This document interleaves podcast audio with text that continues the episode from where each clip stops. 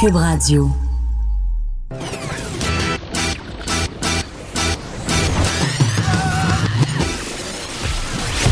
Pour elle, il n'y a jamais de mauvaise question. De 13 à 15. Les effronter. Avec Geneviève Peterson.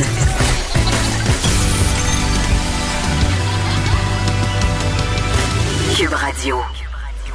Salut tout le monde, bienvenue à l'émission. J'espère que vous allez bien avant de s'en aller au point de presse où sera Sonia Lebel aujourd'hui. J'ai envie qu'on se parle un peu de Maxi, la bannière euh, d'alimentation.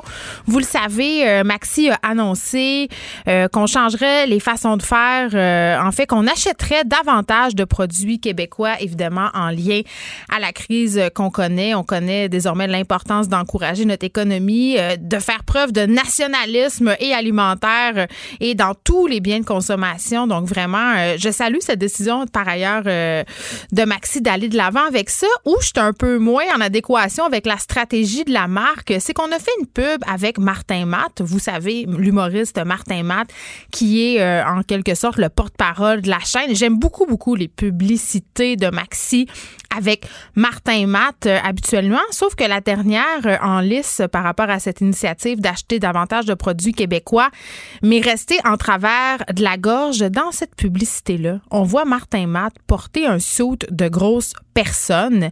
Il est entouré de beaucoup de nourriture, apparemment de la bouffe québécoise. Et ce qu'on dit, euh, en fait, le texte intégral, depuis le confinement, je me suis donné comme défi de goûter tous les produits d'ici en vente chez Maxi. Il y en a beaucoup, des milliers. Je suis rendue à 2709 et là, il rit.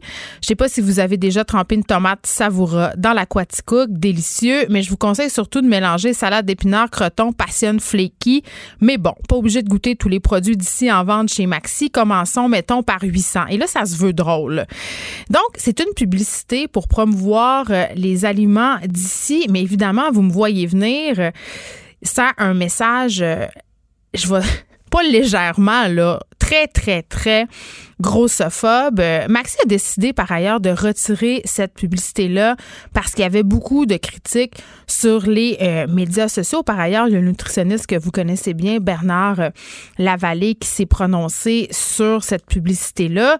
Et vraiment, à la base, je comprends pas vraiment le rapport d'associer les produits d'ici à l'obésité. C'est comme un, un anti-message. En publicité, on appelle ça un message négatif, donc je comprends pas comment l'agence qui est responsable de cette campagne-là a décidé ou a compris que c'était une belle façon que d'associer quelque chose euh, comme l'obésité à la aux produits d'ici, euh, l'agence qui est par ailleurs LG2 et j'allais dire il y a tellement de préjugés négatifs à l'égard des personnes grosses que c'est tellement surprenant qu'on nomme des marques comme Quaticook, Vachon, Saint-Hubert et que ces marques-là aient accepté que leurs produits soient associés à l'obésité euh, du personnage qui est joué par Martin Matt dans cette publicité-là. Et je vais aller plus loin que ça. Je me demande comment ça a passé, comment il y a des gens qui se sont assis dans une pièce et qui ont décidé euh, que de faire cette pub-là, un, c'était une bonne idée associée obésité et produits québécois et que deux, euh, ces personnes-là n'aient pas conscience de l'époque dans laquelle on vit, de tout le discours sur la grossophobie, de cette prise de conscience, des problèmes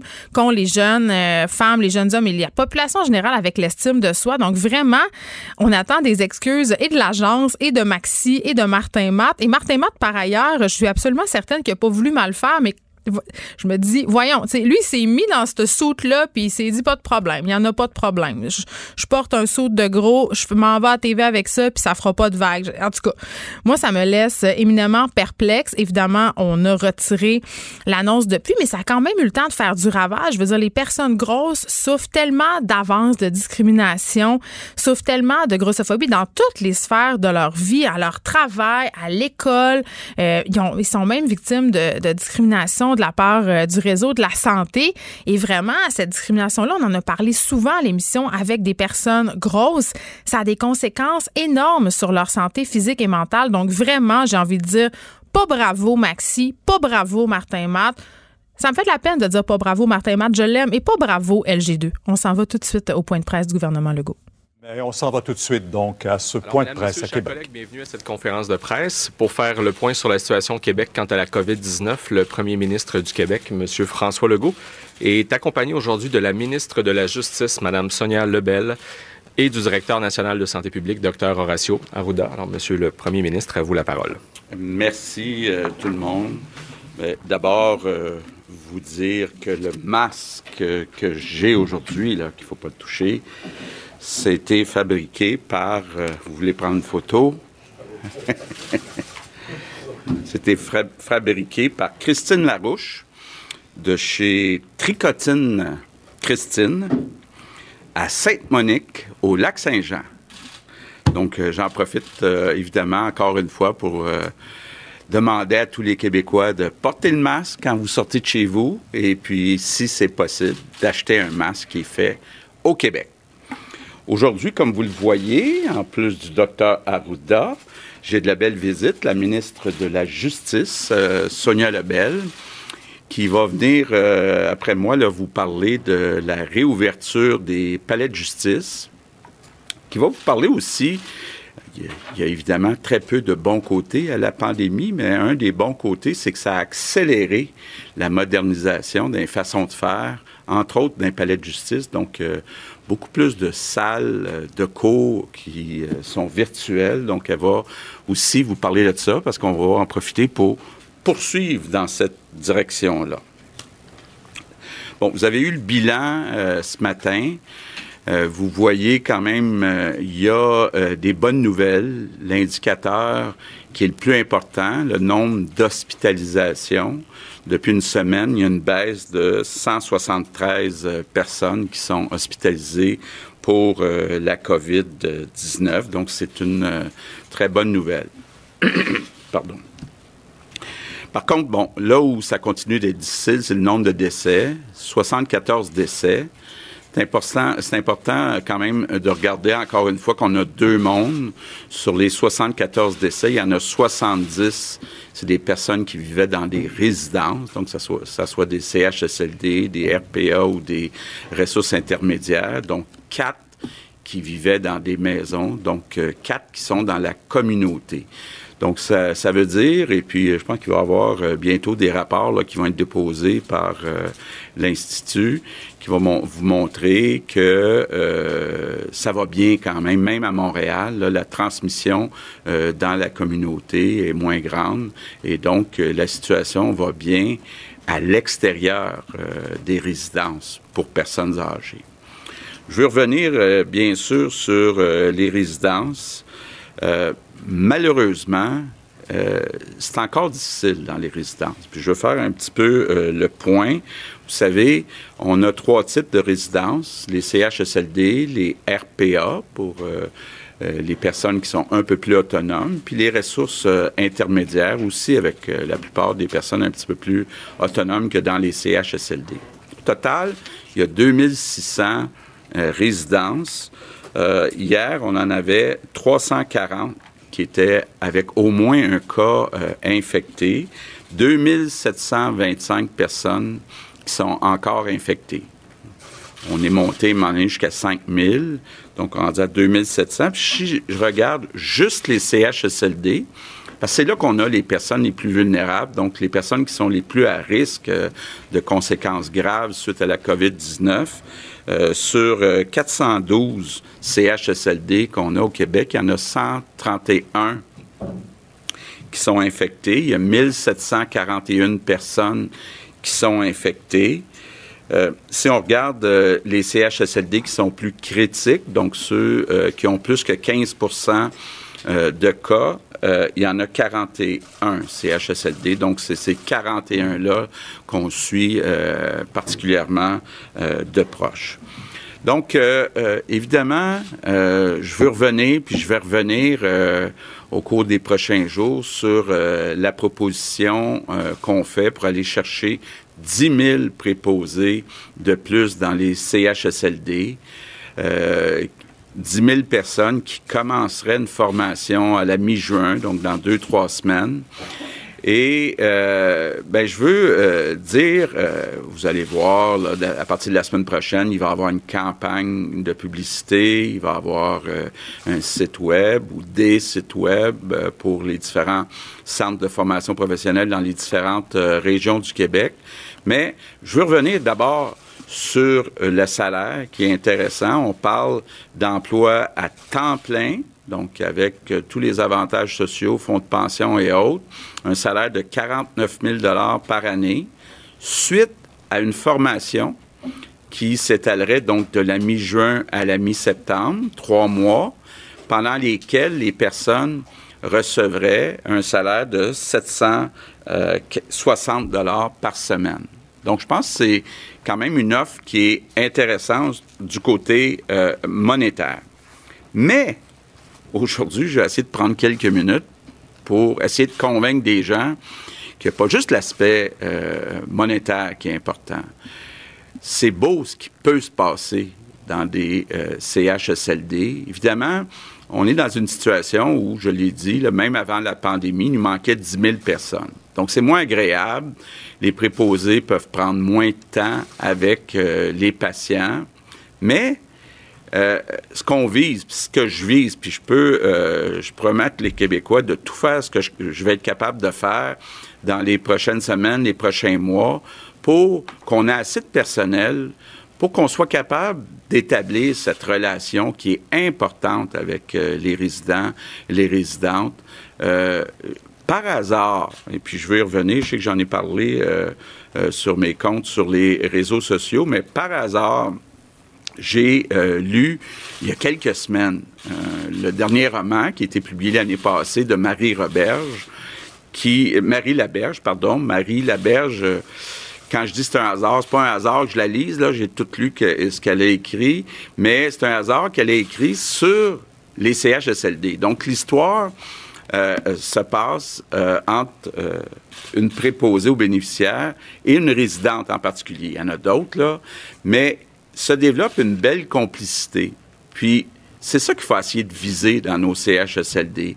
Donc, de donner le temps, d'avoir le temps de prendre soin des résidentes. On le voit euh, dans l'histoire de Marie Laberge. Euh, euh, il y a une belle complicité, une confiance, des échanges. Même, il y a des conseils. La personne qui est plus âgée, la résidente, donne des conseils. La préposée prend ça en note. Puis bon, après son décès, va relire euh, tous euh, les conseils qui ont été donnés. Mais c'est ça qu'on veut, qu'on voudrait voir. Là. Prendre, avoir le temps de mettre une débarbouillette euh, euh fraîche sur le front, euh, masser les jambes, puis surtout parler. Prendre le temps avec une résidente, un résident en chaise roulante, de l'amener à l'extérieur, aller prendre l'air. C'est ça qu'on doit viser. Donc, je veux juste dire pardon, ceux ou celles qui hésitent à s'inscrire dans euh, les 10 000 places qui vont être offertes, là, je vous invite à lire le livre de, Marie Laberge. J'espère que ça va vous convaincre euh, que euh, ça peut être très valorisant, ce travail-là. Et si vous voulez faire une différence dans la vie des gens, ben engagez-vous. Je veux dire un mot aussi sur les résidences privées. Euh, j'ai beaucoup entendu là, depuis euh, hier euh, des responsables de résidences privées étaient un peu inquiets qu'une partie des 10 000 personnes qu'on va former viennent de résidences privées. C'est possible, mais il faut comprendre deux choses. Bon, d'abord, nous, on veut des, des personnes qui sont pas formées comme préposées aux bénéficiaires. Donc, il n'y a pas de danger. Là. Les gens qui étaient déjà préposés aux bénéficiaires puis qui auraient eu intérêt à euh, transférer au public. Dans la plupart des cas, ils l'ont déjà fait. Donc, il n'y aura pas de nouveaux cas de ce côté-là. Puis pour ce qui est des personnes non formées, bien là, on va en former 10 000. Et ce que je veux dire aussi aux, gens qui sont responsables des résidences privées, c'est qu'on est en train de regarder. Vous savez, on a mis des incitatifs, le, 4 de l'heure. Euh, on est en train de regarder d'abord pour euh, de l'aide financière. Parce qu'on on, comprend bien, là, oui, on va augmenter le salaire des préposés aux bénéficiaires du secteur public de 21 à 26 dollars de l'heure. Ben, c'est sûr que les préposés du côté du privé, il va falloir que les salaires augmentent. Donc, euh, euh, il va falloir euh, que le gouvernement donne un coup de main, puis on est ouvert à donner un coup de main. il y a une autre chose aussi qui est importante de spécifier. Par exemple, dans les RPA, les personnes la majorité des personnes sont beaucoup plus autonomes que les personnes dans les CHSLD. Donc, on va augmenter l'offre de services dans les soins puis les services à domicile. Quand on dit services à domicile, ça inclut les résidences. Donc, on est conscient qu'il faut en faire plus, nous, le gouvernement, pour offrir des soins puis des services à domicile dans les résidences privées. Donc, ça aussi, en plus des, euh, des, incitatifs, de l'aide financière, ça va euh, aider. Donc, je, euh, conclus en disant, bon, oui, il y a deux mondes. Oui, il y a encore du travail à faire dans les CHSLD. Oui, on a besoin de 10 000 personnes de plus dans les CHSLD. Si on regarde à l'extérieur des CHSLD, donc dans la communauté, la situation va bien. Euh, Sonia, tantôt, euh, ou Madame la ministre de la Justice, il y en a qui n'aiment pas ça quand je tutoie les hommes, les femmes. Hein. donc, euh, donc, Madame la ministre va nous parler de déconfinement des palais de justice. Bon, hier, on a eu les campings. on regarde, c'est pas encore fait, qu'est-ce qu'on va faire avec les restaurants, qu'est-ce qu'on va faire ce qui n'est pas ouvert. Mais si on veut être capable de continuer la réouverture, il faut suivre les consignes. C'est important. Il faut que tout le monde soit responsable. Faut pas avoir de faux sentiments de sécurité parce qu'il fait beau. Euh, faut pas se penser trop bon parce que le virus va en profiter pour euh, revenir. Donc, euh, c'est important de garder le 2 mètres, le 6 pieds avec les autres personnes, se laver les mains avec du savon régulièrement, puis porter un masque comme on, le fait euh, quand vous sortez de chez vous, surtout quand vous êtes dans le transport en commun ou dans les commerces, là, porter un masque, donc dans ces situations-là. Donc, je vous remercie à l'avance pour votre support. Good afternoon. Bon, Vincent, un bilan quand même euh, élevé aujourd'hui, 74 nouveaux décès au Québec. Oui, euh, c'est le seul chiffre qui est très élevé par contre, mais effectivement, c'est euh, encore une fois un lourd bilan des décès, 74, qu'on cible vraiment là, dans les résidences pour personnes âgées. C'est vraiment encore là qui est le mm. problème. 70 des décès proviennent de là, 4 seulement dans la communauté. D'ailleurs, pour ce qui est des autres chiffres, ça va mieux, là, puisque le nombre de cas confirmés, 563 de plus. Alors, on est en bas de 600, c'est quand même bien. Moins 47 personnes hospitalisées. C'est surtout ça la, bonne nouvelle aujourd'hui. C'est 1331 personnes hospitalisées. Présentement, on était à presque 2000 il y a, il y a deux semaines à peine. Alors ça, c'est bien. 6 personnes de moins aux soins intensifs. Donc, on allège quand même le, fardeau sur le système de santé. On pourra... Euh, accepter davantage de retrouver des chirurgies électives et tout ça. Alors, c'est une bonne nouvelle pour le réseau et ça va rendre le gouvernement confiant dans son plan de déconfinement. Il faudra voir l'effet dans les prochaines semaines encore, surtout de, du déconfinement à Montréal. On mais c'est positif. Euh, Vincent, dans le 14 jours là, dont parle le docteur Arruda, avant de pouvoir sentir les effets justement euh, de la réouverture de plusieurs sphères euh, économiques de la société. par contre, on nous l'avait annoncé que ça allait baisser pendant l'été, le virus qui est moins virulent. Est-ce qu'il y aura une deuxième vague à l'automne? Ça, c'est la question qu'on se pose toujours. mais quand même, c'est encourageant. Moi, on dirait que j'ai tendance à pas vouloir vendre la peau de l'ours avant de l'avoir tué parce qu'on a vu quand même certains. Euh, tu sais, la courbe quand même euh, se modifie de jour en jour. oui, on, on a des. Euh, ça baisse, mais en même temps, c'est pas toujours stable. On va aller écouter tout de suite Sonia Lebel. Pour le système de justice qui a dû prendre un coup de ralentissement assez sérieux depuis le début de cette crise sanitaire. Donc, on aura, on a travaillé très fort dans les dernières semaines avec la santé publique pour pouvoir réouvrir à partir du 1er juin graduellement les activités judiciaires. Donc, euh, pendant les dernières semaines, euh, avec la, collaboration de tous les partenaires, je pense que c'est important ici que je prenne une seconde, une minute pour signifier à quel point on a eu une excellente collaboration de tous les juges, de tous les tribunaux confondus, des avocats de la défense, du barreau, du DPCP. le ministère a travaillé de plein pied pour qu'on soit capable, dans les dernières semaines, de maintenir un certain niveau d'activité judiciaire. Naturellement, il y a eu un ralentissement compte tenu des du fait qu'on a dû physiquement fermer euh, plusieurs palais de justice. Les causes urgentes ont procédé, mais on a quand même été capable de maintenir un certain niveau d'activité judiciaire qu'on a été capable également d'accélérer euh, ou d'augmenter graduellement au cours des dernières semaines par la part des nouvelles technologies. Euh, le contexte de la crise sanitaire, naturellement, occasionne plusieurs défis pour le système de justice, euh, ne serait-ce que des inventaires euh, qui sont des dossiers en attente d'être traités présentement, qui sont euh, dans, les, dans les greffes des palais de justice. donc, j'ai décidé également de relancer la table de justice Québec. C'est une instance de concertation qui regroupe les principaux acteurs, justement, du système de justice qui ont travaillé très fort ensemble. Cette table a aussi servi à l'époque euh, dans la foulée de l'arrêt Jordan, à trouver des solutions euh, pour répondre aux défis euh, des, délais de, des délais judiciaires. Donc, cette table commencera ses travaux dès juin, dès maintenant, pour nous aider justement à traverser les, les, délais ou les défis que cette, cette crise sanitaire nous aura occasionnés. Monsieur le Premier ministre, vous l'avez dit, ça pose des défis, des enjeux pour le système de justice, mais ça a également créé d'heureuses opportunités. Euh, d'ailleurs, la reprise euh, des activités judiciaires va reposer, oui, sur la réouverture des palais de justice euh, et des tribunaux dans tout le Québec, mais va reposer également en grande partie sur la technologie. Donc, la transformation numérique, vous le savez, c'était un plan qui a été annoncé, qui se devait se continuer sur cinq ans. La transformation numérique de la justice se poursuit, mais elle a été grandement accélérée euh, sur certains aspects par euh, la nécessité de s'adapter rapidement qu'a créé la crise, la crise sanitaire.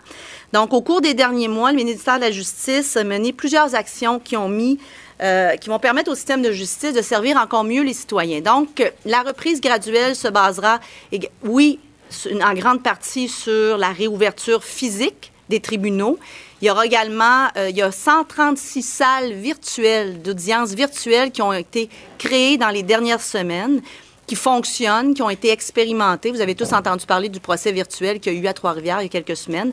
On a entendu parler de celui-là, mais ce n'était que le premier, ça n'a pas été le dernier. Euh, il y a eu une, une, journée où 90 salles fonctionnaient à la fois, donc on a réussi à augmenter les activités judiciaires grâce à ça. Et c'est donc un acquis pour le système de justice. La justice au Québec ne, redeviendra plus ce qu'elle était. Ce virage technologique n'est pas terminé, mais il est sérieusement euh, entamé euh, par euh, la nécessité que cette crise a créée. J'en suis, je vous le dis, très fière. Les acteurs se sont mobilisés et on a réussi à, de façon très rapide à, atteindre ces objectifs-là. Donc, les palais de justice, pour assurer les gens, ce sont des lieux physiques qui vont être aménagés. On a eu des, euh, des consignes de l'INSPQ, euh, donc un peu à l'instar de ce qu'on voit ici à l'Assemblée nationale, des aires de circulation pour les aires communes, euh, des, de la distanciation dans les salles de cours. Donc, il y aura naturellement d'un nombre limité d'accès, dépendamment de la grandeur de la salle, pour respecter le 2 mètres, des plexiglas pour la greffière, le juge, les acteurs du système de justice et Naturellement, c'est à géométrie variable, dépendamment des dispositions des salles, mais du désinfectant et est disponible pour les gens. Donc, des mesures de distanciation, de sécurité sanitaire, les palais de justice ont été adaptés et c'est important pour les gens de, comprendre que les justiciables, on a leur sécurité, les gens qui travaillent dans les palais de justice, on a leur santé, leur sécurité à cœur. Alors, les mesures ont été prises et les palais de justice seront prêts pour le 1er juin. Également, les tribunaux administratifs ont reçu les mêmes, euh, les mêmes consignes de pouvoir reprendre graduellement les activités judiciaires. Chaque tribunal administratif est responsable de son tribunal, donc devra adapter également, mais ils ont reçu les mêmes consignes que l'INSPQ a émis pour les tribunaux. Euh, reprendront leurs activités également graduellement à partir du 1er juin et ce sera chacun des tribunaux administratifs qui aménagera et décidera du rythme qu'il est capable d'absorber naturellement pour être en respect des consignes sanitaires. Donc, merci. L'annonce d'aujourd'hui, pour moi, est essentielle pour le système de justice et je vais terminer en remerciant à nouveau tous les partenaires du système de justice, avocats, juges, personnel des palais de justice, personnel de soutien, qui ont, euh, contribué au maintien des activités, qui vont faire en sorte que cette reprise-là sera, sera euh, un succès. Merci. Très bien. Alors, pour la période des questions en français, nous allons débuter aujourd'hui avec Fanny Lévesque, La Presse. Bonjour. Monsieur Legault, vous avez parlé euh, que vous êtes ouvert à offrir une aide aux résidences privées qui craignent de voir un exode justement de leurs euh, travailleurs vers le secteur public. Euh, Madame Blais a parlé ce matin que le gouvernement examinait la possibilité d'aller avec un décret pour adopter un salaire plancher. De façon plus précise, de, quelle aide, de quelle aide on parle vraiment euh, au gouvernement? Qu'est-ce qui est le plus probable d'arriver? Est-ce que c'est de garder les primes? Est-ce que c'est d'offrir une subvention ou une aide supplémentaire ou d'aller avec un décret? Mais on est en train de regarder différents scénarios. D'abord, euh, je vous dirais, j'aimerais bien savoir sur les 10 000 euh, étudiants, combien euh, vont venir de, des résidences privées. Euh, aussi, quels sont les besoins des résidences privées? Parce que, bon, si une personne avait pas de formation dans une résidence privée, là, vient obtenir une formation. Bon, on sait qu'il y a un taux de chômage, malheureusement, qui est élevé au Québec. Donc, de trouver des gens sans formation, ce qu'on peut dire des bras, là, c'est plus facile aujourd'hui que ce l'était il y a trois mois. Donc, c'est ça qu'on est en train de regarder avec les résidences privées. Bon, vous le savez aussi, on est en train de regarder la possibilité euh, de convertir certaines euh, résidences euh, privées en résidences publiques, surtout du côté des CHSLD. Je pense que le ménage un petit peu qu'on a à faire, c'est de voir une personne qui a besoin de beaucoup de soins devrait être dans un CHSLD, puis idéalement un CHSLD public. Il y a des personnes qui sont entrées dans des RPA au moment où ils étaient très autonomes, mais qui ne veulent pas déménager dans un CHSLD une fois qu'ils sont rendus beaucoup moins autonomes. Donc, est-ce que on offre les mêmes services dans les RPA ou est-ce qu'on force, entre guillemets, ces personnes-là à aller dans les CHSLD? Je pense que c'est tout ça qu'il faut euh, regarder, mais de façon générale, il va falloir euh, accepter le fait que, euh, puis on a eu notre leçon, tout le monde, là, pendant euh, cette crise-là, qu'il faut beaucoup mieux payer nos préposés aux bénéficiaires, qu'il faut en avoir un pourcentage beaucoup plus élevé qui ont la formation pour mettre l'équipement de protection individuelle, qui sont capables aussi de, de bien comprendre les consignes, les directives pour éviter les contaminations, par exemple. Donc, c'est tout ça qu'on est en train de regarder, puis honnêtement, on ne pourra pas avoir une réponse dans les prochains jours. Par contre, les primes qui sont là, incluant dans les résidences privées, ben, sont là pour rester encore un bon bout de temps, le temps qu'on ait fait justement cette analyse. Parfait. Au sujet euh, de l'armée euh, canadienne, hier à Ottawa, le ministre de la Défense a mentionné que c'était euh, pratiquement impossible de prolonger une intervention de l'armée canadienne euh, de, ce- de- de- au même rythme, là, de façon aussi intensive qu'actuellement, euh, jusqu'au 15 septembre, comme vous le demandez. C'est quoi le plan B si l'armée se démobilise le- à la mi-juin? Bon. D'abord, ce que j'ai compris, c'est qu'il pourrait peut-être réduire le nombre. Donc, ça veut dire qu'il pourrait en avoir peut-être un certain nombre qui reste à plus long terme, donc, ou à plus moyen terme, je peux dire. J'ai une rencontre téléphonique, comme à tous les jeudis soirs, avec Justin Trudeau euh, ce soir. Euh, je sais que l'Ontario aussi veut garder euh, les militaires dans leur centre de soins de longue durée plus longtemps. Bon, il y a quand même des bonnes nouvelles du côté des travailleurs qui étaient absents. Euh, on est monté jusqu'à euh, 12 000, on avait 10 000. Là, on est rendu à 9 300, 9 279.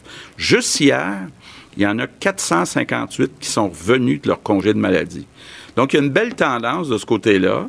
On va peut-être aller mieux, plus vite qu'on pensait. Donc, ça pourrait peut-être nous permettre de remplacer, si jamais le gouvernement fédéral ne peut pas laisser tous les soldats dans les CHSLD.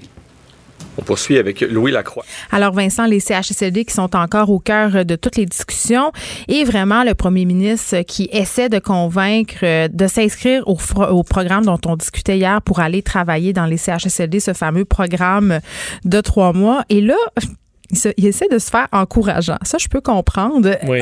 Adopte un peu le discours euh, qu'il adoptait pour les jobs non sexy, c'est-à-dire aller travailler dans les champs, c'est une belle expérience. On le sait là que ça c'est quand même des emplois qui sont difficiles. Et là, il me il a dit quelque chose qui me fait sourciller. Premièrement, il dit il y a pas juste l'aspect monétaire. Tu sais, je m'excuse. Mais quand on parle d'un emploi, le premier aspect qu'on considère, et c'est normal, c'est la rémunération. Donc, de dire que l'argent, c'est pas, c'est pas au centre des discussions, je pense que c'est un peu, c'est un peu hypocrite. Tu sais, je comprends qu'il faut changer le contexte, je comprends qu'il faut améliorer les conditions de travail, puis je comprends qu'il faut redorer. Ce qu'il essaie de dire, en fait, c'est que ça peut être gratifiant, cette profession-là, mais je trouve qu'il s'y prend quand même de façon très, très maladroite. Surtout quand il nous sort un roman de Marie Laberge pour essayer de nous convaincre Ouais. qu'être préposé aux bénéficiaires, c'est une bonne idée. C'est a une le de fiction. lire. Il a quand même le temps de lire des romans, euh, monsieur, euh, monsieur Legault. Il avait en main euh, son livre de Marie Roberge, qu'il Oui. a, a fait, il l'a débaptisé Marie, Marie, Labe- Marie Laberge, donc, qui, Me confondu Euh, avec son ministre de l'Éducation. euh, oui, qui est une histoire qui, justement, est une belle histoire de relation entre une personne âgée et un plus jeune qui va lui donner des conseils de vie. Mais t'as dit un mot important, Vincent. C'est une histoire. Euh, oui, une histoire inspirante. C'est de la fiction. Oui, mais Donc, toi qui, est rendu. qui est ou autrice, là, tu devrais justement être la, pas la première à dire Waouh, une histoire peut Ben, nous faire en- s'envoler. En fait, je, je trouve que ça fait un peu désespéré Ok, on est- d'essayer, d'essayer de faire la promotion de la, de la profession de préposé aux bénéficiaires avec un roman de Marie Laberge. Je trouve ça... Puis- Je trouve... Je sais pas si je vais aller dire jusqu'à déplacer, mais je pense pas que c'est le meilleur argument. Il y a personne qui va se dire Oh là là, ça a l'air donc belle fun d'être préposé aux bénéficiaires si je me fie au roman de Marie Laberge. Je veux dire, si j'écoute un film euh, où il y a des avocats, je me dis pas Oh là là, ça a l'air donc belle fun Ouais. d'être avocat si je me fie au film. Tu sais, Est-ce qu'il pourrait passer un film demain au point de presse? Là? Il y a un film, Mais il y a une un drôle de tendance. d'une personne âgée. En tout cas, je trouve qu'on on, on tombe un peu dans, dans les choses euh, futiles, si on veut. Je pense que ça serait peut-être une bonne idée de se passer les points de presse. Je sais Mais il a dit engagez-vous, là. Oui, mais Ah, ça- Vraiment en Oui, reprenant mais euh, Le langage de l'armée. langage c'est de l'armée. Est-ce que c'est pas un peu contradictoire avec le plan idyllique qui a essayé de nous vendre deux minutes avant? C'est- Je sais pas, là, mais... Mais, euh, Le fait, champ de bataille et le roman de Marie Laberge. Parce que c'est sûr qu'au niveau, euh, disons, des, De sur, sur le terrain, là, donc au-delà des, des histoires, euh, gens effectivement, euh, son objectif étant, c'est vrai qu'il n'y a pas seulement le salaire, il y a aussi le, con, le, le, le confort, le plaisir de travailler, euh, et son objectif, en augmentant le personnel, euh, c'est de diminuer les tensions, évidemment, au, du, dit. du personnel. C'est qu'on puisse passer une débarbouillette.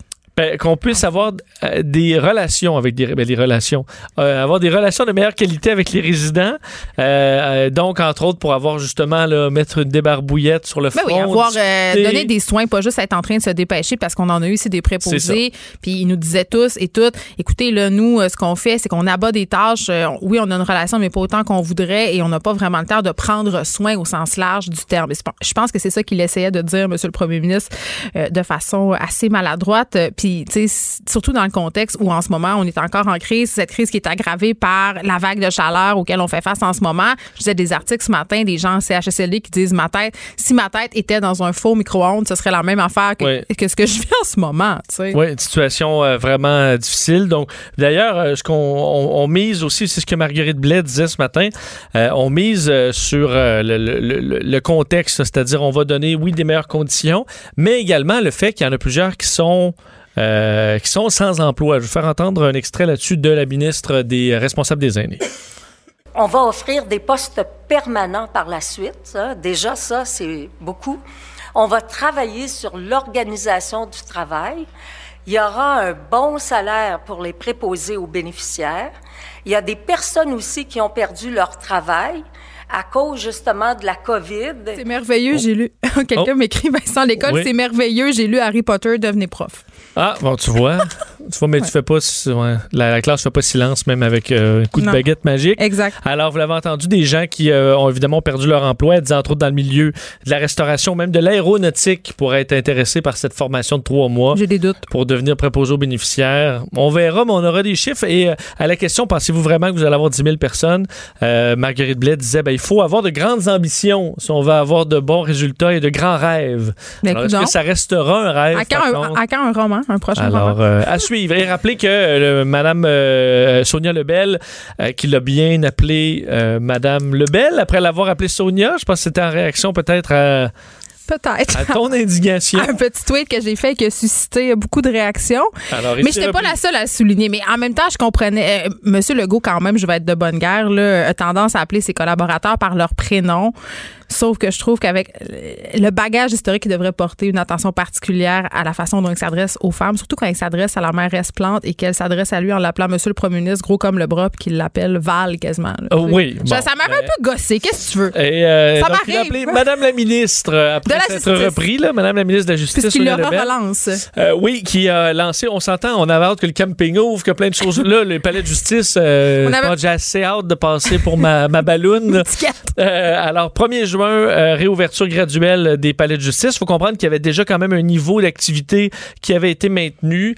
Euh, la bonne nouvelle dans le réseau de, de, de la justice, c'est que les changements qui ont été euh, forcés carrément par la pandémie vont amener un changement structurel quand même important. C'est-à-dire que on a développé entre autres 136 salles virtuelles pour des procès, des procès virtuels, virtuels et des comparutions. Et ça, ça va rester. Ben, euh, puis je pense que dans certaines causes, le fait d'avoir accès à des procès virtuels, ça va également contribuer justement à réduire le stress peut-être de certaines victimes. En tout cas, moi, je voyais ça comme un point positif euh, de cette pandémie. Euh, il y a plexiglas, distanciation dans les cours, désinfectant, donc le classique pour que on, ça puisse fonctionner. Tantôt, on faisait allusion au personnel des restaurants qui pourraient être tentés d'aller travailler en CHSLD. Rapidement, Vincent, puisque c'est un sujet qui me brûle, réouverture des restaurants, peut-être annoncée bientôt? Oui, et Caroline Proulx, la ministre du Tourisme, a confirmé qu'on est sur le point d'annoncer la première phase de réouverture des restaurants. Alors, euh, mais tout ça, on parle vraiment d'une première phase. Alors, ce ne sera pas aller au restaurant comme on y allait, mais au moins, ça peut donner de l'espoir à certains propriétaires de restaurants. Entre autres, aujourd'hui, on apprenait pour montrer que c'est quand même un casse-tête. Mm. Notre bureau d'enquête qui avait obtenu un document de la ville de Montréal disant que pour l'ouverture des terrasses éventuelles à Montréal, il faudrait que ce soit obligatoirement des rues piétonnes pour mettre les terrasses au centre de la rue parce que les trottoirs doivent être dégagés. Alors, euh, ça risque par contre de causer beaucoup de tension parce que certains propriétaires. Mais déjà, d'avoir euh, réduit la circulation sur certaines artères euh, a causé de la tension. Mais en même temps, je pense que les gens ont hâte l'été, avec l'été qui arrive de retourner au restaurant. Donc, vraiment, cette attente-là est attendue. Merci, Vincent. On te retrouve tantôt. Merci beaucoup. À tantôt. Écrivaine. Blogueuse. Scénariste et animatrice. Geneviève Peterson. La Wonder Woman de Cube Radio. Est-ce que le gouvernement sera bombardé de poursuites et d'actions collectives suite à la pandémie? C'est la question que se pose Lara Coury, professeure agrégée et co-directrice du groupe de recherche en santé et droit à l'Université McGill. Madame Coury, bonjour. Oui, bonjour. Écoutez, vous signez euh, cette lettre ouverte dans la presse et la question que vous posez est quand même euh, légitime parce que euh, tout au long de la crise qu'on traverse, évidemment, il y a des manquements qui ont été pointés. et là, la pandémie laisse des victimes sur son passage et on se demande comme citoyen si les dommages subis, si les dommages qu'on subit suite aux décisions du gouvernement pourraient faire l'objet d'actions collectives, de poursuites contre les pouvoirs publics. Oui, effectivement, je pense que c'est une des nombreuses questions que les juristes se posent en ce moment. Euh, on est, euh, comme vous le dites, on est, on est affecté vraiment très directement par les décisions qui sont prises. Ça ne veut pas dire que les décisions sont mauvaises, évidemment, mais elles ont des conséquences. Et donc, une des questions euh, qu'on se pose avec mon équipe, c'est vraiment, entre autres, euh, est-ce qu'on va, est-ce que le citoyen, est-ce que certains groupes qui subissent des préjudices plus importants que les autres mm-hmm. vont être tentés de poursuivre le gouvernement du Québec notamment? Et euh, c'est une grande question. Euh, vous faisiez référence à l'article que j'ai écrit. Moi, je pense que les chances de succès sont très limitées. Mm. Je pourrais vous expliquer pourquoi, mais je pense qu'il faut y penser à deux fois avant de, de penser investir de larges sommes d'argent dans des poursuites de cette sorte-là. Ben, et Madame Coury, il y a deux affaires là-dedans, à mon sens. La première, c'est qu'il y a un concept qui est très important en justice, et c'est l'intention. Et en ce moment, euh, le gouvernement prend des décisions au meilleur de ses connaissances, n'a jamais fait face à cette situation. Donc, vraiment, ses intentions sont bonnes. La deuxième affaire aussi, c'est quand on pense action collective contre des organismes qui sont publics, prenons par exemple les CHSLD, au bout du compte, ce sont les citoyens qui vont éponger la facture. Oui, vous avez tout à fait raison. Mais pour revenir à votre, euh, c'est intéressant la façon que vous présentez ça, l'intention. Euh, écoutez, euh, la législation en ce moment, toutes les décisions qui sont prises par le gouvernement pour protéger notre santé sont prises dans le cadre d'une déclaration d'urgence sanitaire. Hmm. Et dans la loi sur la santé publique, toutes les décisions de bonne foi qui sont prises par le gouvernement, par la ministre de la, de la Santé et des Services sociaux et par toute autre personne sont protégées par une immunité. Donc, vous parliez d'intention, puis la loi est, euh, utilise un vocabulaire similaire. La loi parle de bonne foi. Hmm. Et je pense qu'on peut s'entendre là qu'il n'y a pas vraiment de mauvaise foi en ce moment. En tout cas, moi, je j'en constate pas. Euh, puis je pense aussi, euh, je, suis contente que vous souligniez le fait que c'est une situation complètement nouvelle. On n'a pas vécu ça, en tout cas, pour la plupart de notre vivant. On n'a pas vécu une telle situation. Hmm. Euh, ce qui est difficile pour le gouvernement, c'est que les décisions sont prises sur des fondements scientifiques et la science change constamment. Et donc, le gouvernement doit constamment changer son chapeau de bord, puis c'est pas nécessairement parce qu'il se rend compte qu'il a fait des erreurs, mais parce qu'ils ils, obtiennent des, ils obtiennent des informations là, en temps réel Hmm. qu'ils développent devant nos yeux. Alors, c'est un peu normal qu'on voit ce phénomène de, En de même- changement parfois. En même temps, Madame Coury, là, je me fais un peu euh, l'avocat du diable. Je comprends que le gouvernement prend ses décisions au meilleur de ses connaissances, basées sur des connaissances qui sont sans cesse fluctuantes. Il n'y a pas de précédent. Par contre, l'analyse de la crise, les questions qui sont posées, permettent de mettre en lumière des ratés du système, des décisions antérieures qui ont été prises et qui, elles, causent préjudice. Et là, je fais référence évidemment euh, au CHSLD, c'est l'exemple qui nous vient en tête, mais il y aurait aussi un deuxième exemple si on parle, par exemple, de la scolarité des enfants, de la façon dont, en ce moment, la crise impacte cet accès à l'éducation-là, qui est quand même une loi. Au Québec, là, on a la loi sur l'instruction publique. On avait quand même euh, des modèles dans d'autres pays, des modèles de scénarios où c'était possible d'anticiper. Donc, en ce sens, est-ce qu'il y aurait des actions possibles? Bon, euh, on parle de raté du système. Je pense qu'on on- le, et le, premier ministre en a parlé tout à l'heure dans son Oui. point de presse. là. il dit on apprend des choses en ce moment. Euh, vous savez, quand je dis qu'il y a une immunité de poursuite contre le gouvernement du Québec, euh, ça veut dire que on, euh, pour les décisions prises en vertu de la loi sur la santé publique, il ne peut pas y avoir de poursuite en responsabilité devant les tribunaux. Mais ça ne veut pas dire qu'il n'y a pas de responsabilité à prendre par l'État. C'est juste que cette responsabilité-là, elle va s'exprimer d'une façon différente. Ça ne peut pas être les juges qui vont lui imposer. Et donc, euh, moi, personnellement, là, je défends l'idée que euh, cette responsabilité-là devra être prise en, pendant la pandémie, mais surtout en période post-pandémie. Et notamment, puis là, on y vient, euh, on constate des erreurs de longue date dans certains systèmes. Les CHSLD, euh, c'est pas nouveau le manque de ressources, les problèmes qu'on constate en ce moment. Ça fait longtemps qu'on parle de certains de ces problèmes-là. Et donc, je pense qu'une des prises de responsabilité du gouvernement, euh, ça va être de revoir ces systèmes-là et d'apprendre de ces erreurs et d'introduire des changements. Je pense que si ça c'est fait, ça sera une façon de prendre ses responsabilités, puis une façon d'être redevable envers la population euh, du Québec qui souffre en ce moment. Oui, puis un point intéressant que vous soulevez, euh, c'est un peu cette logique utilitariste. ce ne sont pas vos mots, ce sont les miens. Euh, C'est-à-dire le gouvernement en ce moment euh, choisit ses priorités.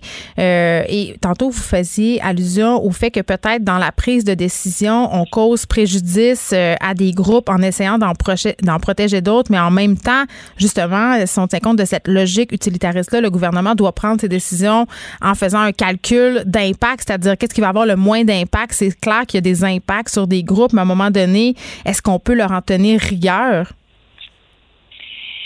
Euh, vous savez, la, une des raisons pour lesquelles on, on accorde en droit des immunités euh, au gouvernement, euh, ça, ça tient au fait que le gouvernement doit constamment réconcilier des intérêts divergents. Puis effectivement, comme vous le dites, là, euh, en priorisant certains groupes, on en désavantage d'autres, mais en bout de ligne, euh, l'État doit poursuivre l'intérêt public. Et en poursuivant l'intérêt public, ben, c'est sûr qu'il y a des laissés pour compte. C'est normal. L'intérêt de la On peut majorité. pas faire.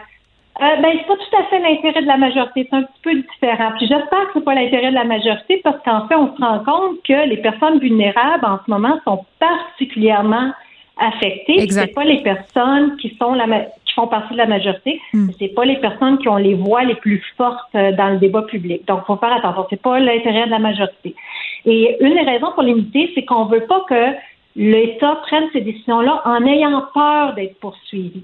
Parce que s'il a peur d'être poursuivi par certains groupes qui ont un, un pouvoir, un accès à la justice plus important que d'autres, mais là, ça va biaiser ses décisions. Il va penser, ouf, je vais prendre des décisions dans l'intérêt de ceux qui pourraient me poursuivre. Et donc, euh, euh, c'est intéressant de savoir, je pense, pour tout le monde, que l'immunité, c'est pas de l'impunité, mais c'est un peu pour permettre à l'État de justement réconcilier les intérêts divergents puis, en bout de ligne, de protéger les vulnérables, les groupes vulnérables qui seront peut-être pas nécessairement ceux qui auraient la possibilité de le poursuivre devant le tribunal. Donc, il y a quelque chose de bon dans cette unité-là. Maintenant, euh, l'État, euh, dans la mesure où prend des décisions dans l'intérêt du public, vraiment, euh, la responsabilité devant les tribunaux, elle est extrêmement rare dans ces situations-là. Encore une fois, euh, la responsabilité va devoir euh, passer par d'autres mécanismes. Hmm. Euh, L'État a une obligation de reddition de compte à la population. La loi est pas très demandante à cet, état, à cet égard-là. Moi, je pense qu'il va falloir faire une très bonne reddition de compte, être très communicatif, très transparent. Comme je vous disais, bâtir sur les erreurs, euh, puis aussi se demander comment on va prendre soin collectivement euh, des victimes. Comme vous le dites, là, qu'on poursuive le gouvernement devant les tribunaux, euh, l'argent là qui, que le gouvernement peut donner en compensation aux victimes par le biais de la voie des tribunaux va provenir de nos impôts. Hmm. OK? Il faut comprendre ça. Nos impôts vont payer les juges, vont payer le système judiciaire, les victimes vont payer leur avocat. Euh, il va y avoir des experts qui vont devoir être payés. Puis l'État va utiliser l'argent de nos impôts pour compenser les victimes. Donc, on doit se demander comme société, est-ce qu'il n'y aurait pas une meilleure façon de venir en aide? euh, Ben oui, c'est intéressant. Est-ce qu'on pourrait pas utiliser cet argent-là pour euh, bonifier nos infrastructures? Lara Coury, merci. On peut lire votre texte dans la presse. Lara Coury, qui est professeure agrégée, co-directrice du groupe de recherche en santé et droit à l'Université McGill. Bonne journée. Merci, bonne journée. Les effronter. Avec Geneviève Peterson. Les vrais enjeux, les vraies questions. Vous écoutez Les effronter. La Commission des droits de la personne euh, et des droits de la jeunesse euh, a témoigné à la Commission Laurent ce matin. On discute avec leur vice-présidente, Mme Suzanne Harpin, de leurs recommandations. Mme Harpin, bonjour. Bonjour, Mme Peterson, vous allez bien? Je vais très bien. Écoutez, vous étiez à la commission Laurent aujourd'hui en mode virtuel pour faire part euh, de vos recommandations. L'un des points que vous amenez, et en fait, vous n'êtes pas euh, les seuls à l'avoir fait, et qu'on parle beaucoup d'aider les enfants, mais on se donne pas les moyens de nos ambitions. Il manque d'argent, il manque d'employés, il manque de ressources. Exact. C'est une, euh, c'est ce qu'on entend partout, c'est ce qu'on a entendu euh, euh, depuis le début de cette commission-là. Euh, c'est ce qu'on entend aussi dans le dernier rapport que nous avons déposé sur l'application, la, la mise en œuvre de la loi sur la protection de la jeunesse ressortait très bien ces éléments-là. Euh, le problème de, de, de dotation, de main d'œuvre, de ressources. Alors c'est un problème qui est constant et qui euh, qu'on a dénoncé à plusieurs reprises et qui euh, il faut que le Québec se donne, il faut que on, on prenne la mesure de notre des enfants du Québec et que l'on se donne des vrais moyens pour les aider. Le discours ne peut pas être cru, ça peut pas être une coquille vide avec pas de financement qui vient avec l'aide pour les enfants. Il faut se doter d'une véritable vision et politique pour nos enfants. On a eu plusieurs histoires euh, en cours d'année. Euh, je pense entre autres évidemment à la mort tragique euh, de la fillette de Granby. On a eu euh, d'autres exemples aussi où le délai de traitement des dossiers était en cause, c'est-à-dire il y a des enfants euh, qui avaient une situation très, très inquiétante euh, et l'intervention de la DPJ a vraiment tardé, c'est-à-dire les enfants ont dû attendre très, très longtemps avant de recevoir l'aide nécessaire. Est-ce que c'est juste à cause de l'argent, selon vous? Je- je- il y a probablement un problème d'application de la loi et dans la structure. En partant, il faut se dire que les intervenants qui travaillent au- pour le directeur de la protection de la jeunesse, c'est des gens de cœur, c'est des gens qui sont engagés, qui veulent être là, qui sont vraiment pas obligés d'être là, mais qui choisissent de travailler avec les enfants. Alors déjà, on a un bon départ, on a des gens qui veulent faire quelque chose. Après ça, le problème des délais, c'est des problèmes de structure. Je pense qu'il n'y a pas assez d'intervenants pour bien faire le travail. Vous savez, s'asseoir avec un enfant, prendre le temps de l'écouter réellement, ça peut pas se faire en une visite de 15 minutes sur le bord d'un banc à l'école. Ben, non seulement euh, non seulement l'enfant, Madame Harpin, mais une, une bonne vision de la situation familiale, là, le portrait global. Je pense que parfois ça échappe. Ben, vous avez raison parce que le nombre de volumes que les intervenants ont à traiter fait en sorte qu'ils compartimentent euh, leurs interventions et c'est comme si on essayait Imaginez que les enfants, ce sont de magnifiques ballons dorés, et là, on essaie de les faire entrer dans des tout petites boîtes de chaussures minuscules. C'est pas possible. Il faut que ce soit l'inverse. Il faut que le système s'adapte aux besoins des enfants. Oui, puis quand même, un point qui a été soulevé euh, lors de la commission Laurent, c'est le manque d'expérience de certains intervenants et la somme de travail qu'on leur demande d'abattre, c'est-à-dire euh, on règle tant de cas dans une journée comme une procédure, une espèce de quota à respecter. Et ce que plusieurs intervenants me disaient à mots couverts, c'était que c'était moins tentant pour eux de s'attaquer aux cas les plus complexes, donc ils les mettaient tout simplement à côté de la pile pour régler plus vite certains cas. Ben, ça, c'est fort possible parce que on, on, on, place les intervenants comme s'ils étaient dans une chaîne de montage. Il faut abattre tant de dossiers par jour, mais là, on parle pas de voitures ou de, hmm. de pièces mécaniques, on parle d'humains, on parle d'enfants. Et effectivement, la, la, pression est tellement forte que pour s'attaquer à des gros dossiers, puis il faut pas juste travailler, il faut prendre parfois le temps de s'asseoir à son bureau puis dire, OK, comment je vais attaquer cette, comment je vais prendre cette dynamique-là, comment je vais m'asseoir avec les parents? Les intervenants n'ont pas le temps de faire ça. Hmm.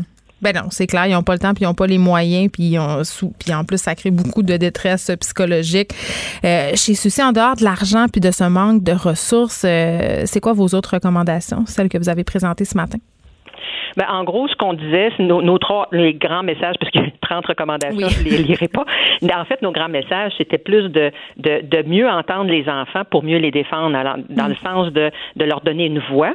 Euh, et de faire l'éducation auprès de la population, auprès des gens qui interviennent auprès des enfants, des droits que les enfants ont et comment on peut les faire respecter. Et euh, le troisième grand message, c'était de d'allouer les ressources financières en conséquence de l'importance qu'on veut donner à, la question de nos enfants au Québec.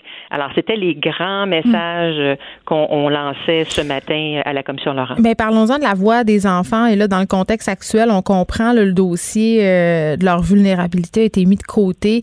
Par ailleurs, on soulevait beaucoup au gouvernement lors des points de presse que la crise allait aggraver la situation euh, des gens qui sont vulnérables, donc des enfants qui sont dans des milieux euh, moins heureux, si on veut est-ce que vous avez peur qu'à cause de la pandémie, les grands changements que vous espérez, euh, vous allez devoir encore les attendre longtemps?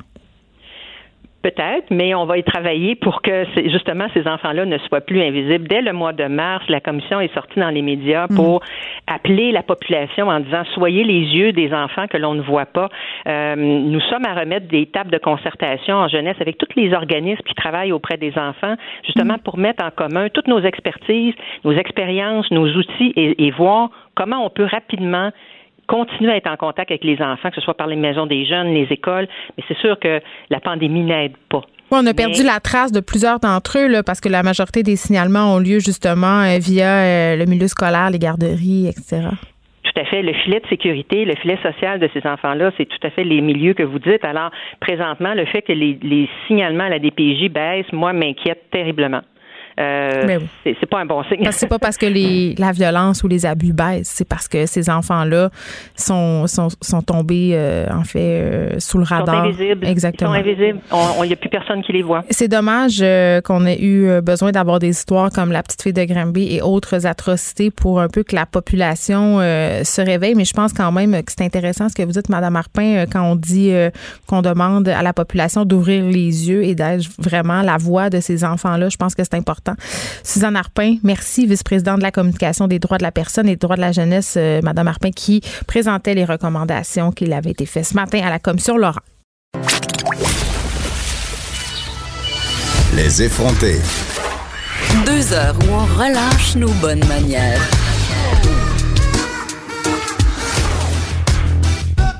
Cube Radio. À chaque jour, au point de presse, on fait un bilan euh, des décès. Aujourd'hui, 74 nouveaux décès au Québec dus à la COVID-19.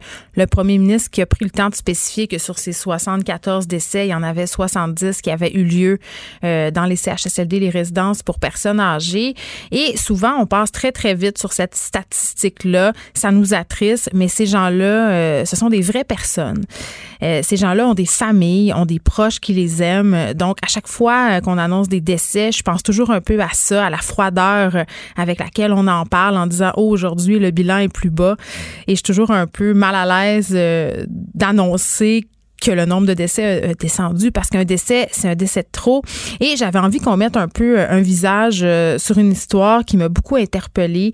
Euh, c'est un article que j'ai lu dans le Devoir ce matin à propos d'une dame qui est décédée, Ghislaine Murray, qui est décédée dans dans une résidence après avoir contracté la COVID-19 et son fils Daniel Lefrançois qui témoigne avec beaucoup de courage dans ce texte-là, critique la façon dont la résidence où elle habitait, euh, sa mère, la maison Wilfrid Gagnon, a géré cette situation.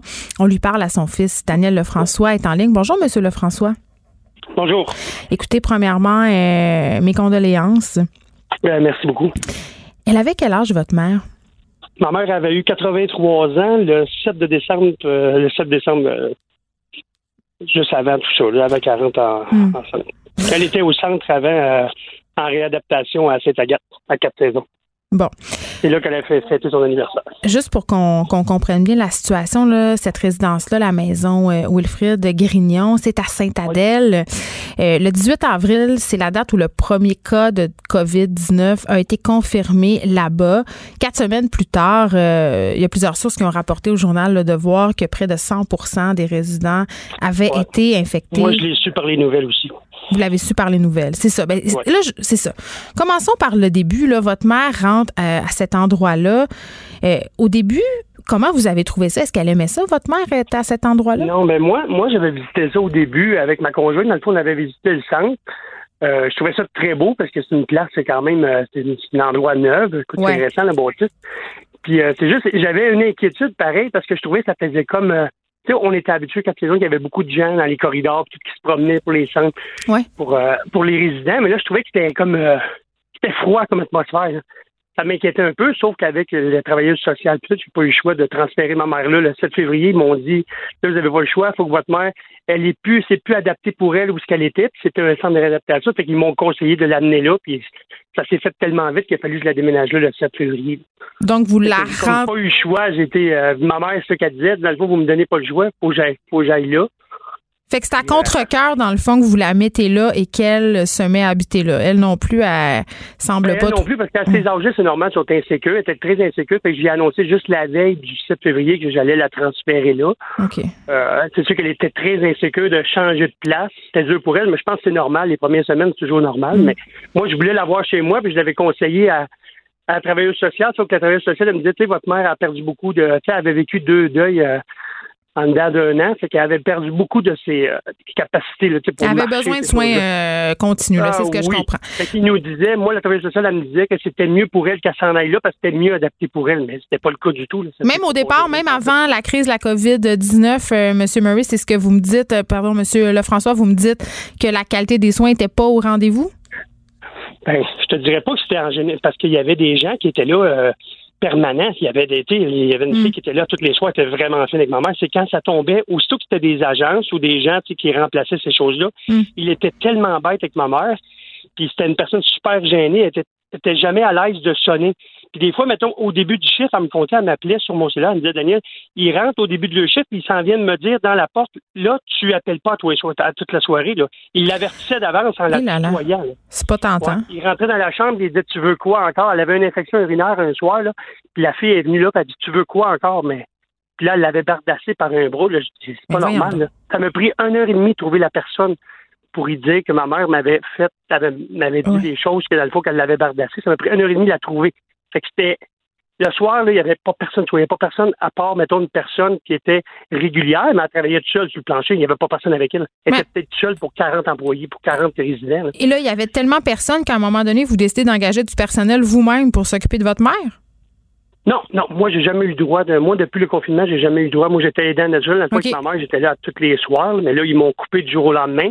Puis là c'était des agences les fins de semaine dans le fond qui étaient toujours là. À chaque fin de semaine, ma mère elle m'appelait, elle dormait pas, elle était inquiète parce qu'elle savait que si elle appelait, elle y mettrait pas, elle avait peur de tomber, elle avait tombé une fois, il avait peur qu'ils ne mettent pas ses pantoufles. Ils- eux autres pour eux autres, là, ils disaient temps que c'était pas leur job de faire de faire. Ils suivaient pas les consignes. Dans le fond, c'était du monde en remplacement les week-ends, mais il n'y avait aucune coordination. Autrement dit, il n'y avait personne pour leur dire quoi faire. Fait que s'ils sonnaient, il y a quelqu'un qui sonnait, eux autres, ils décidaient de pas y aller. Des fois, tu peux être euh, une fille un soir, elle écoutait la TV, puis le téléphone, elle l'avait même pas avec elle. Fait que le monde sonnait, puis personne n'y allait. là.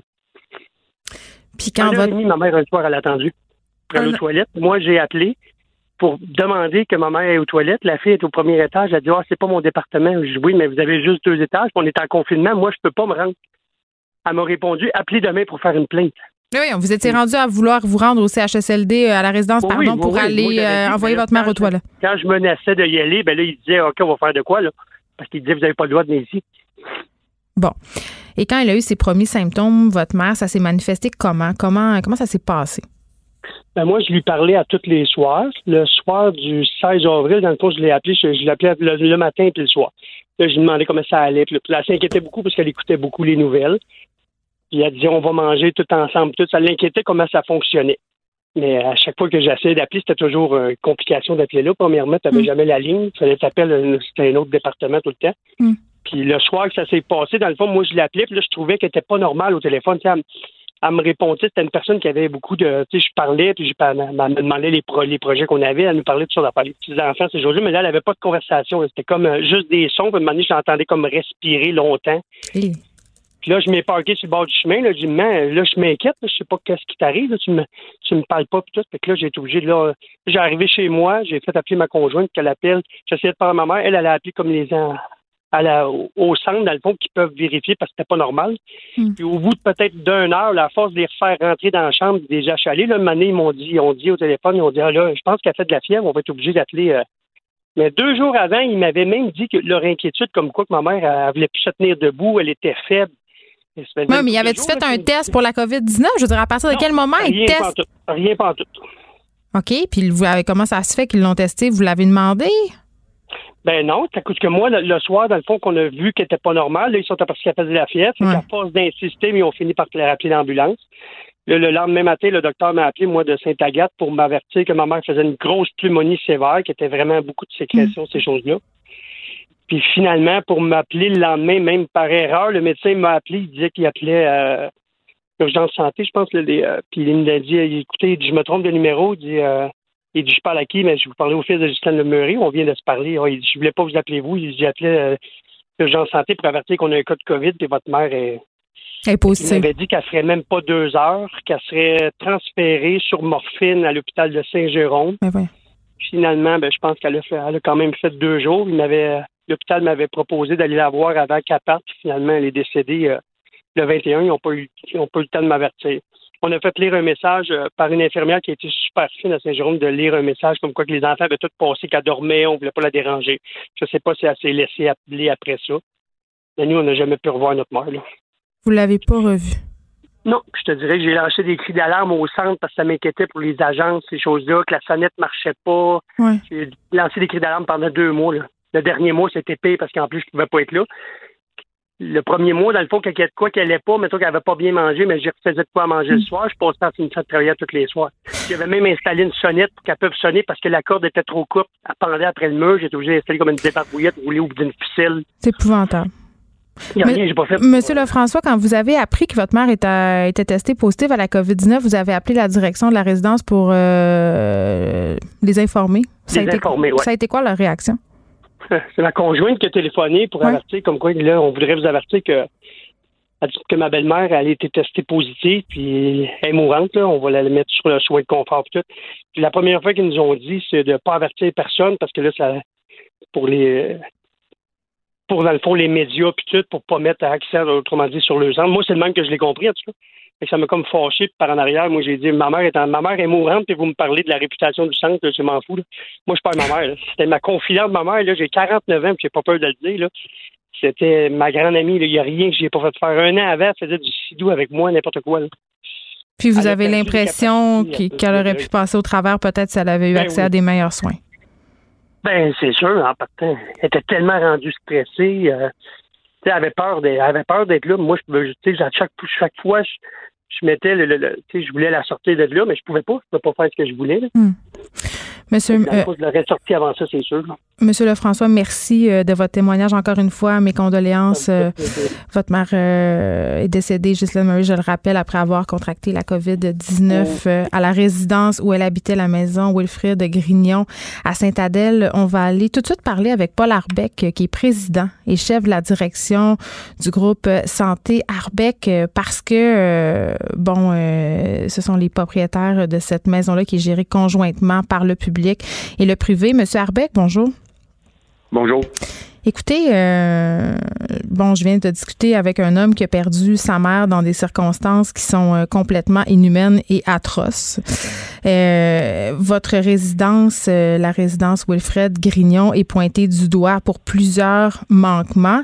Avant qu'on parle de ces manquements-là, je veux vous entendre sur quelque chose qui, moi, me choque énormément, me fait réagir. Monsieur euh, Lefrançois qui dit avoir averti la résidence où résidait sa mère de son test positif à la COVID. Euh, et prétend s'être fait dire par la direction de ne pas ébruter l'affaire, de n'en parler à personne. C'est, puis c'est qui qui lui euh, euh, précisément c'est qui qui lui a dit ça Je peux pas vous dire c'est qui, mais vous ferez vos recherches parce que c'est quand même assez préoccupant. ça, ça vient pas de nous. Nous, on peut pas répondre sur les cas. Donc, ça vient du CIS. Euh, nous, la direction de la maison Wilfrid Grignon ne peut pas donner aucune information euh, confidentielle ni aux familles, ni à personne euh, concernant le, dossier médical. Donc, euh, ça vient du CIS. Donc, je vous référerai au CIS pour cette question-là. Ben, je suis pas d'accord avec vous, monsieur, quand on appelle à une résidence pour avertir la direction qu'un de nos proches parents a été testé à la positif à la COVID-19 et qu'on nous répond de, ne pas répéter ça, de ne pas ébruter l'affaire, peu importe c'est la, la responsabilité de qui, que ce soit votre responsabilité ou la responsabilité du site, vous la gérez ensemble, cette maison-là. Donc, votre réponse euh, ne me satisfait pas. Non, non, non, vous vous trompez, on ne gère pas ensemble. Moi, je ben, gère le côté gîte et couvert et hum. le 6 gère le côté clinique. Donc, euh, la ça se coupe au couteau facilement. Donc, puis nous, euh, l'information confidentielle au dossier du résident, on peut pas jaser de ça. Euh, donc, puis moi, mes employés ils savent qu'ils peuvent pas jaser de ça. Donc, j'aurais jamais. C'est pas jaser de ça, c'est dire à quelqu'un ne parlez pas de la situation de votre mère dans les médias. Mais, madame, vous, vous dites, vous me donnez pas le nom de la personne puis vous dites que quelqu'un l'a dit, je, je, peux pas. Mais vous lirez, c'est dans le journal Le Devoir de ce matin. Alors, monsieur, euh, c'est dans, vous lirez dans l'article du journal Le Devoir, c'est publié. Paul Arbeck, euh, en fait, je vous poser une question sur ce que vous gérez, puisque vous allez me répondre là-dessus, j'imagine. On parle de la qualité des repas à la maison Wilfrid Gagnon. Il y a un résident euh, qui est allé jusqu'à dire qu'il refusait de manger parce qu'il n'aurait même pas donné ça à son chien. On parle d'un système, euh, d'un système de sonnette qui fonctionne mal, qui est défaillant. On parle d'un roulement de personnel assez problématique, de gens qui se déplaceraient entre zones froides, entre zones chaudes. On parle de gens qui ont été appelés dans les agences de corridor désert. Vous répondez quoi à ça? Ben, dans un premier temps, au niveau de, des tirettes d'appel, effectivement, il y a eu une défectuosité technique. On a investi puis on a changé le système au complet. Au niveau des services alimentaires, je peux vous donner un, sondage qu'on a passé à notre, euh, notre mm. clientèle qui dit que la nourriture était plus que satisfaisante. Donc, euh, je pense que tout le monde peut dire leur affaire de leur côté. Euh, il y a deux côtés du médaille. Je comprends. On a de. Oui, allez-y. Oui, continuez. Ben, ben, c'est juste que on a des résidents qui, aiment beaucoup la nourriture. On a des résidents qui disent que c'est pas comme euh, le pâté chinois et pas comme euh, le pâté chinois que sa femme faisait à la maison. Puis c'est tout à fait correct et, adéquat de, répondre ça. Mais on a une, une résidence et une cuisine collective. C'est pas évident de satisfaire pleinement à l'ensemble euh, des gens parce qu'il y a des goûts, il y a des aversions, il y a des attractions, il y a des allergies. Euh, mais euh, écoutez, euh, selon nos sondages, la nourriture est plus que satisfaisante. Je peux bien le comprendre, M. Arbeck, qu'il y a des goûts et ça, c'est tout à fait normal. Par contre, est-ce que vous pouvez comprendre que ces gens qui répondent à un sondage, peut-être, ne se sentent pas à l'aise de dire la vérité parce qu'ils sont en situation de grande vulnérabilité? On a des personnes qui nous disent qu'il y a des préposés qui venaient les voir pour leur dire de pas sonner, que c'était pas leur job. Moi, quand j'entends des choses comme ça, je peux pas m'empêcher de vous poser la question. on a aussi des préposés qui se promèneraient qui se serait promené en zone froide, zone chaude, un gros manque de personnel? Madame, c'est juste, la bâtisse a été déclarée zone chaude, la bâtisse au complet. Donc, mm. c'est faux de penser qu'il y a des gens qui circulent de zone froide des zones chaudes. Et si vous pensez ça, j'aimerais ça que vous m'identifiez où la zone froide, parce qu'il n'y en a pas de zone froide dans l'établissement. La zone, la, la bâtisse est considérée chaude au complet par euh, la santé publique et le, et le CIS. Donc, nous, on suit les consignes en vertu de cette euh, déclaration-là. Quand même des préposés aux bénéficiaires qui témoignent dans l'article du devoir euh, qui disent le contraire. Est-ce que vous estimez que du côté du groupe santé Arbeck, il y a eu des manquements, M. Arbeck? Au niveau de l'établissement, le manquement qu'il y a à la hmm. maison Wilfrid Grignon, hmm. c'est le roulement de personnel à l'intérieur des deux dernières années, on a dû renflouer euh, tout près de 50% de notre personnel. Donc, il, est là le problème. Euh, il y a personne qui, quand il y a autant de, de roulements, on, a recours aux agences. Donc, les agences, les agences sont parachutées dans notre établissement. Ils connaissent pas nos résidents, ils connaissent pas nos façons de faire. Et, présentement, il y a un problème avec les niveaux salariales dans les ARI, dans les CHSLD privés. Il est là le problème. C'est le roulement personnel qui fait en lien, qui fait en sorte que les liens de confiance, les liens de proximité entre la clientèle puis les employés ne se font plus. Moi, je suis dans cette industrie-là depuis 32 ans. Depuis deux ans, j'ai jamais vu ça.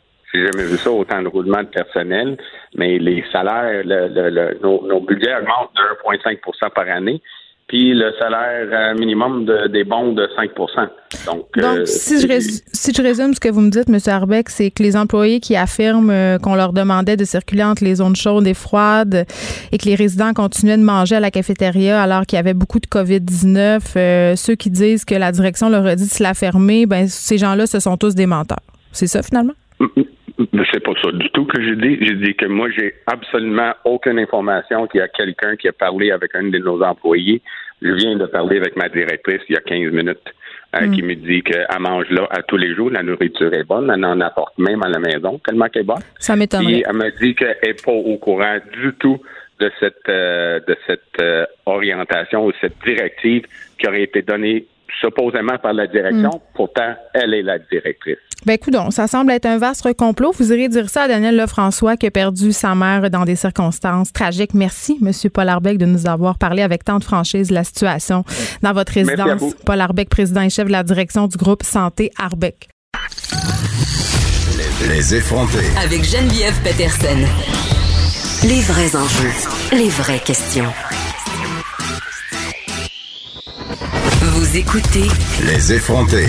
On n'arrête pas de nous dire d'être créatif dans toutes les sphères de l'existence, à un tel point que ce terme-là est rendu un peu euh, galvaudé, euh, utilisé à toutes les sauces ces temps-ci pour dire en fait qu'on sait plus trop quoi faire hein, face aux problèmes euh, qui sont liés à la COVID-19. Mais il y en a qui font preuve de créativité pour vrai. Et c'est rare d'avoir un aussi bel exemple de ça que celui de David Morin. C'est un enseignement, un enseignant, pardon, à l'école secondaire des pionniers à Trois-Rivières qui fait l'école dans son garage. Monsieur Morin, bonjour.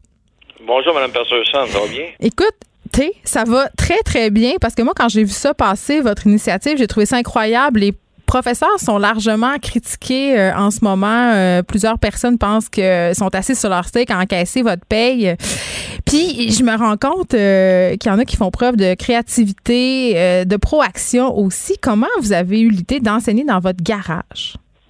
En fait, je dois, je dois, de, je dois commencer par, euh, par vous dire que ce n'est pas mon garage, c'est le garage oh! de, de, des amis en fait de sur le, la rue où nous habitons, Saint-Étienne-des-Grès. Donc un garage. Euh, c'est vraiment, nous ici, c'est une petite communauté qui, qui, en fait qui est tissée serrée. Là. On s'entraide beaucoup entre voisins, entre amis. Et puis euh, euh, j'enseignais déjà moi virtuellement mes élèves au secondaire, donc euh, sur l'écran et sur le télétravail. Mm-hmm. Et euh, donc je, je, je, dispensais ces cours-là. Et puis à un moment donné, bien on a dû euh, prendre une décision de savoir si on retournait les élèves, en fait nos enfants, euh, à l'école. Et puis dans, le voisinage, on, discutait entre nous et puis on se disait euh, qu'est-ce qu'on fait? On était, comme je vous disais là, comme je disais en fait là sur le reportage, que on était ambivalent, on savait pas trop et puis tout ça.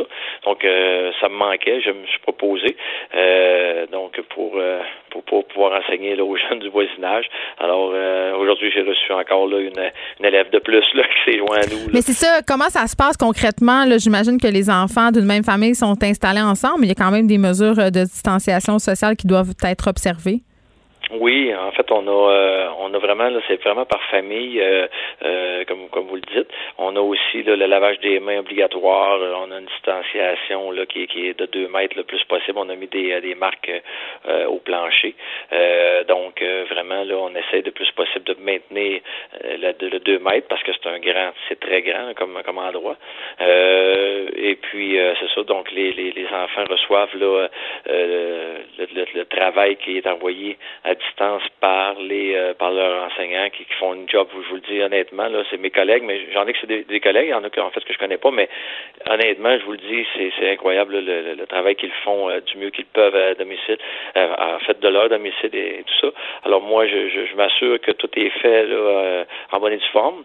Et puis par la suite, bien quand on a atteint les objectifs, on a terminé qu'est-ce qu'ils ont reçu de la part de leurs propres enseignants, enseignantes. Donc là, je rajoute donc je rajoute des choses euh, entre autres, en anglais, je leur donne un cours. Puis ils aiment ça? Ils aiment ça? Les élèves? Sont contents de participer à ces classes-là? je vous dirais que présentement, honnêtement, euh, ça au-delà de mes attentes. Je, je pensais au début. Ça avait une liste d'attente. Ouais, au début, je me disais, écoute, euh, euh, ils vont, euh, tu sais, ils vont venir tout ça, mais ça va s'essouffler. Puis, mais là, vraiment pas. quand quand je sors de la maison le matin, ils, tout de suite là, ils sont dans la rue, ils s'en vont vers le garage. Même souvent, j'arrive, ils sont déjà installés. Moi, je suis impressionné de, de voir leur à quel point ils sont motivés, leur motivation. Ça sort un petit peu du cadre de, de l'enseignement traditionnel. on dirait que c'est comme ils travaillent, mais c'est difficile à expliquer, mais vraiment là c'est un endroit pour eux qui est comme euh, c'est différent. Là aujourd'hui on a fait de leur plastique euh, le premier cours d'or plastique qu'on n'avait pas fait de l'année. On a fait ça ce matin. Et là ils ont tapissé là, le garage des murs de leur dessin euh, en lien avec ce, qu'on vit présentement là, la pandémie tout ça. Mais vraiment le présentement ils ont moi je trouve qu'ils ont des étoiles dans les yeux puis c'est pas pas grâce à moi là c'est grâce à tout ce qui ce qu'on essaie de mettre en place là, au niveau là, de, de l'enseignement, ce qui se fait, parce qu'honnêtement, il se fait vraiment des, des, belles choses. Là. Ben, c'est ça, je trouve ça un peu euh, déplorable que beaucoup de personnes en ce moment euh, disent que les profs sont payés à rien faire. C'est vraiment pas le cas, comme vous venez de le souligner. David Morin, bravo vraiment pour cette initiative-là. Quelle chance ils ont, ces enfants-là, de vous avoir en ce moment. David Morin, qui est enseignant à l'école secondaire des pionniers à Trois-Rivières. Merci de nous avoir parlé. C'est tout pour nous. On se retrouve demain, vendredi. Je vous laisse avec Mario Dumont. Bonne fin de journée tout le monde. Cette émission est maintenant disponible en podcast. Rendez-vous dans la section balado de l'application ou du site cube.radio pour une écoute sur mesure en tout temps. Cube Radio, autrement dit. Et maintenant, autrement écouté.